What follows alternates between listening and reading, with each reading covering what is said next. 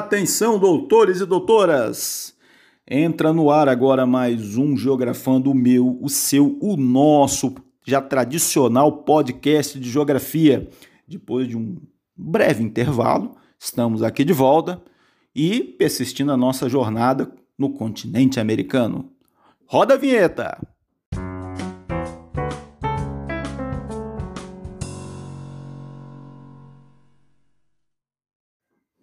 Pois é, doutores. Depois de um breve intervalo, voltamos aí a, ao conteúdo sobre o continente americano, né? Teve o simulado.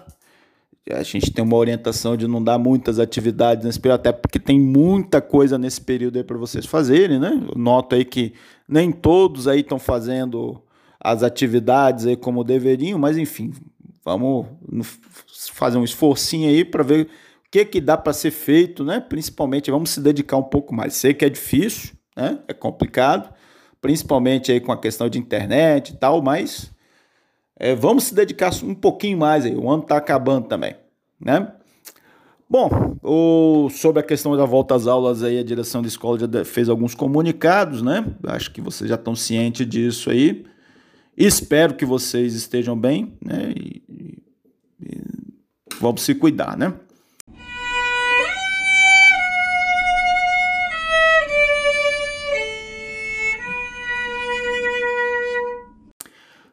Bom, sobre o continente americano, a gente está na parte sul do nosso continente, na América do Sul. O nosso, a nossa última matéria foi a América Andina. Qual a parte da América que a gente vai abordar agora? As Guianas. Guianas, professor? É. Lembra que a gente discutiu aí um tempo atrás, falamos aí da divisão, da divisão física e a divisão cultural né, do continente americano? Divisão física é aquela simples, né? De, em três porções, América do Norte, Estados Unidos, México, Canadá, América Central, né? Vocês viram aí a parte insular, a parte continental ou istmica, né? Tem isso também. E tem também aí a América do Sul. E na última que a gente falou foi justamente a América Andina, né? Muito influenciada aí por elementos físicos como a Cordilheira dos Andes, né? Uma marca cultural muito forte aí também foi boa parte aí a área do Império Inca, uma presença indígena muito importante, colonizado pelos espanhóis. Agora tem a divisão cultural, lembra? A divisão cultural ele divide o nosso continente em América anglo-saxônica, né? No caso aí as áreas que foram colonizadas predominantemente pelos povos anglo-saxões, ou seja, os ingleses, Estados Unidos e Canadá. Vocês viram que o Canadá tem uma exceçãozinha lá, né? Quebec. E a América Latina, que foi uma área aqui dentro do continente que foi colonizada predominantemente por povos de origem latina, né? Aí nós estamos falando de Portugal, Espanha e França também. Mas tem exceções. Vocês viram que nas Antilhas também tem, né? No caso aí o Jamaica, né? Na América do Sul a gente tem essa exceção, olha só. E uma exceção que é, tem que ser falada, é, de certa forma até um pouquinho complexa apesar de vocês nunca ouvirem falar. Então, essa exceção na América do Sul são as Guianas. O que, que, é, que, que são as Guianas? Né? Perguntaria a vocês. Hein? As Guianas elas é, são, na verdade, dois países e uma colônia, um departamento ultramarinho, olha só, da França. Nós estamos falando de países, dois países extremamente é, recentes, novos. No caso, a República da Guiana, que foi uma ex-colônia da Inglaterra, a República do Suriname e a Guiana Francesa, que é um departamento ultramarino da França, né? uma parte da França aqui. Então, essas, esses três aí, eles apresentam uma composição da sua população étnica, né? uma composição étnica cultural complexa.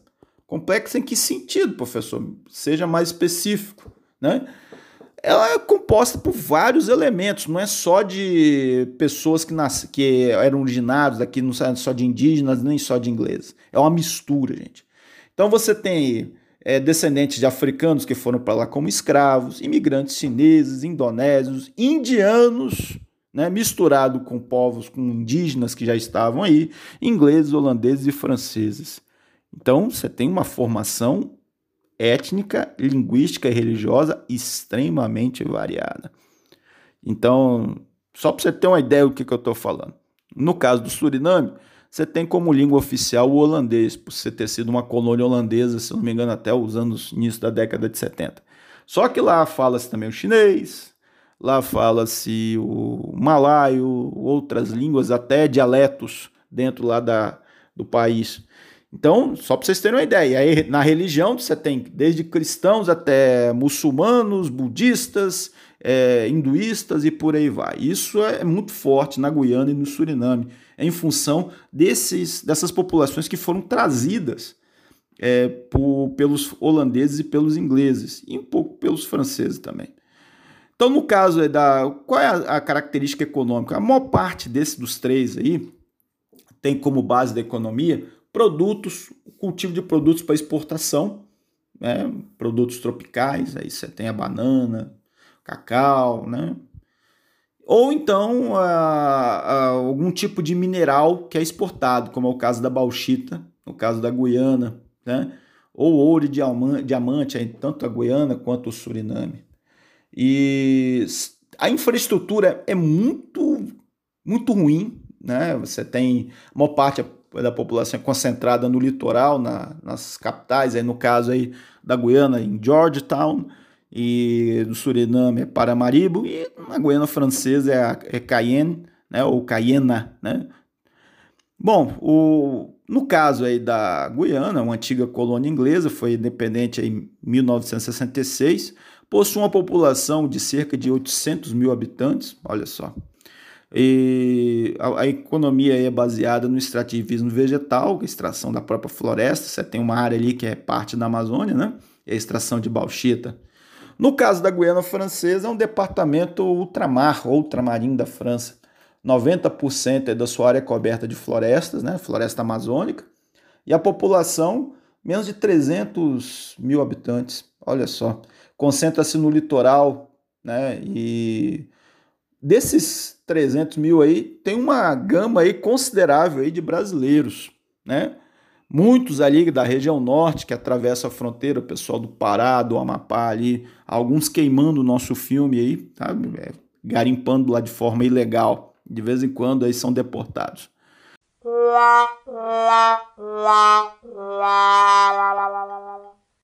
No caso da Guiana Francesa, tem um negócio interessante que no passado é, a Guiana Francesa ela foi utilizada aí como presídio.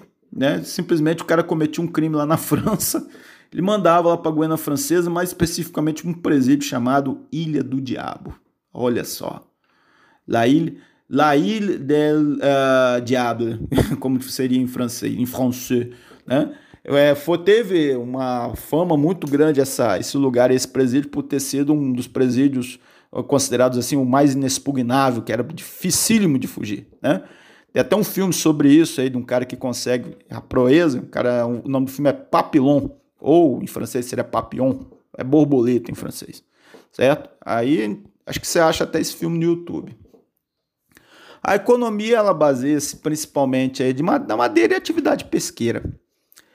É, no caso do Suriname, é uma antiga colônia holandesa, a Guiana holandesa, né, como era chamada antigamente, conquistou a independência em 1955. Eu falei no início dos anos 70, mas na verdade, desde 55 ele já tem uma certa autonomia. E a maioria da população, são mais de 500 mil habitantes, 563 mil, vive na planície, vive na parte litorânea. Né? Então, 70% do PIB do país, ou seja, da riqueza, provém da exportação de bauxita, que é um mineral abundante. Ah, professor, mas para que serve este bendito desse mineral? Ele serve principalmente para fazer ligas com outros minerais para fazer alguns produtos, utilizado aí, por, por exemplo, aí na fabricação de alumínio, de outros aí que são é, utilizados aí dentro dessa siderurgia e da metalurgia, né? principalmente siderurgia. E agricultura, e você tem agricultura aí de cultivo do arroz, do café, né, da cana de açúcar, cacau, menor escala. E tem uma foto aí mostrando as casas aí de arquitetura aí da influência holandesa. Eu botei uns textos aí, um texto a mais para vocês, para vocês terem uma ideia, porque esses três países, eles destoam totalmente aqui da América do Sul. Vocês podem ver que eles nem disputam eliminatória de Copa do Mundo, cara, aqui. A influência cultural deles é muito, é muito diferenciada. Então, eles têm mais a ver com os países do Caribe, da América Central, e mais especificamente do Caribe, lá com a Jamaica. A relação deles lá com, com, com esses países do Caribe, das Antilhas, né? da América Central, parte insular, é mais forte. É, com alguns países como Jamaica, é, as Ilhas Virgens, o Aruba, Bonaire, Curaçao, né? E isso ocorreu por causa da colonização, foi uma colonização distinta, né? Uma colonização que é, foi feita por outros países que não foi Portugal e nem Espanha. Então, no caso aí do, do Suriname, pela Holanda, a Guiana pela Inglaterra ou Reino Unido e a Guiana Francesa pela França, que permanece até hoje. E, meus amigos, cá entre nós aqui, é, no que depender da população lá do Guiana Francesa, eles não vão nunca querer independência. Sabe por quê? Porque, como sendo uma colônia da França, lá você tem investimento do governo francês. O salário mínimo lá em euro. A última vez que eu ouvi falar sobre salário mínimo lá, quanto que era, em torno aí de seus 300, 400 euros. Faz a conta e um euro deve estar quase 7 para 1, né? Multiplica aí para você ver. Além disso, tem alguns outros investimentos lá que são importantes, a gente vai comentar aqui. Então, o Suriname foi colonizado inicialmente pelos ingleses, depois a Holanda tomou conta daquilo, né? E a Guiana foi um processo que vem desde o século XIX, né? Foi anexada. E a Guiana Francesa permanece até hoje. E no que depender deles, eu acho que vai continuar mesmo, tá? Bom, do idioma e a religião, a gente falou um pouco sobre isso, a Guiana oficialmente é o inglês, né? Suriname o holandês e a Guiana francesa é o francês. É só que você tem outras influências aí que a gente falou para vocês, né? Você tem influências aí do, do de línguas asiáticas, como por exemplo o hindi, o chinês, malaio, né? além da, de línguas africanas que são misturadas aí também no meio dos dialetos também, que são criados dentro desses três lugares. E além da religião, né, o hinduísmo, que é muito forte, aí, principalmente aí no caso da, do Suriname, islamismo, né, religião muito popular na Indonésia, vem muita gente da Indonésia lá para principalmente para o Suriname, então tem uma, uma, um percentual bem interessante desse, desses praticantes. E aí, como eu estava falando com vocês, a proximidade aí desses, principalmente aí dos três, é em relação aos países da América Central, parte insular, ao chamado Caribe, e com a Europa, né? no caso aí, com as antigas metrópoles ou com a metrópole, no caso da França, né? no caso da Guiana Francesa. O Suriname e a Guiana eles fazem parte da Comunidade Econômica do Caribe, ou CARICOM, e junto com países como Jamaica e Haiti, e aí você tem uma influência da colonização.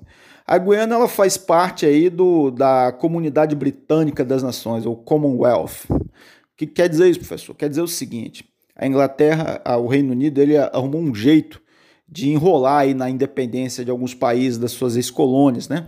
Para tornarem países. Então deu a, a, independência, só que fez um acordozinho lá. Vamos manter alguns laços aí, entre eles laços políticos e culturais. Então, os países que são membros da comunidade britânica, você tem lá é, a presença lá de um chefe de Estado e um chefe de governo. Chefe de governo é o primeiro-ministro que é eleito lá pelo parlamento local. Chefe de Estado seria tipo um presidente da República. Mas quem indica isso aí é a rainha da Inglaterra.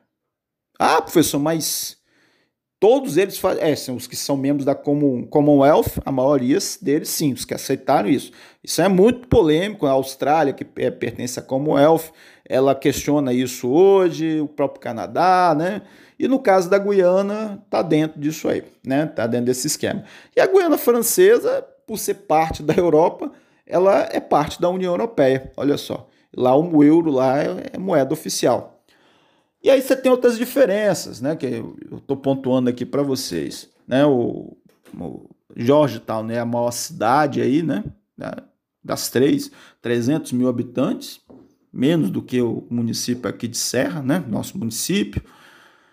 É, os dados sociais mostram que o IDH é, não é alto, um IDH baixo, apesar da população ser pequena.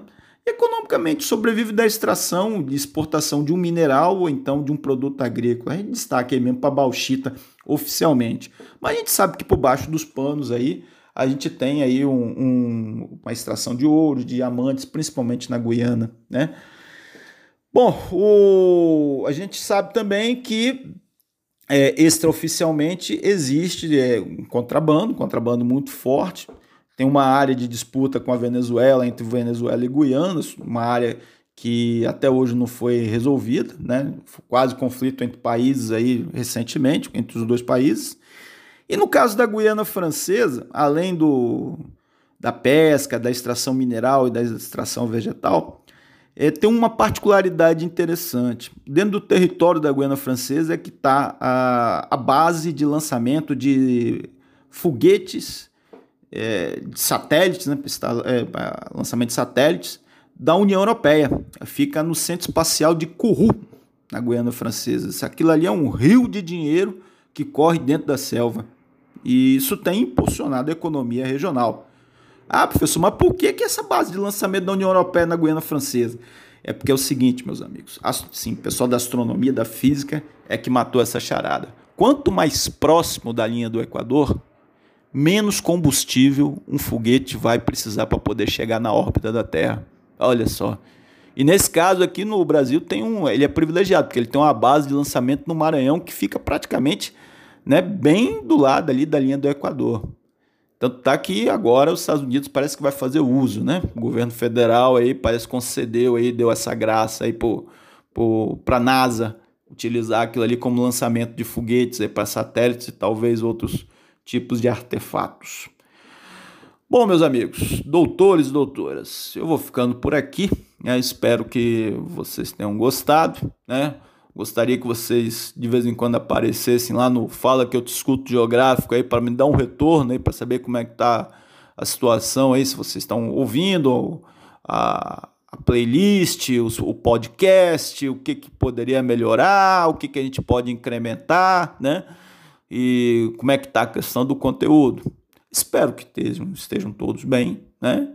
E um beijo na alma.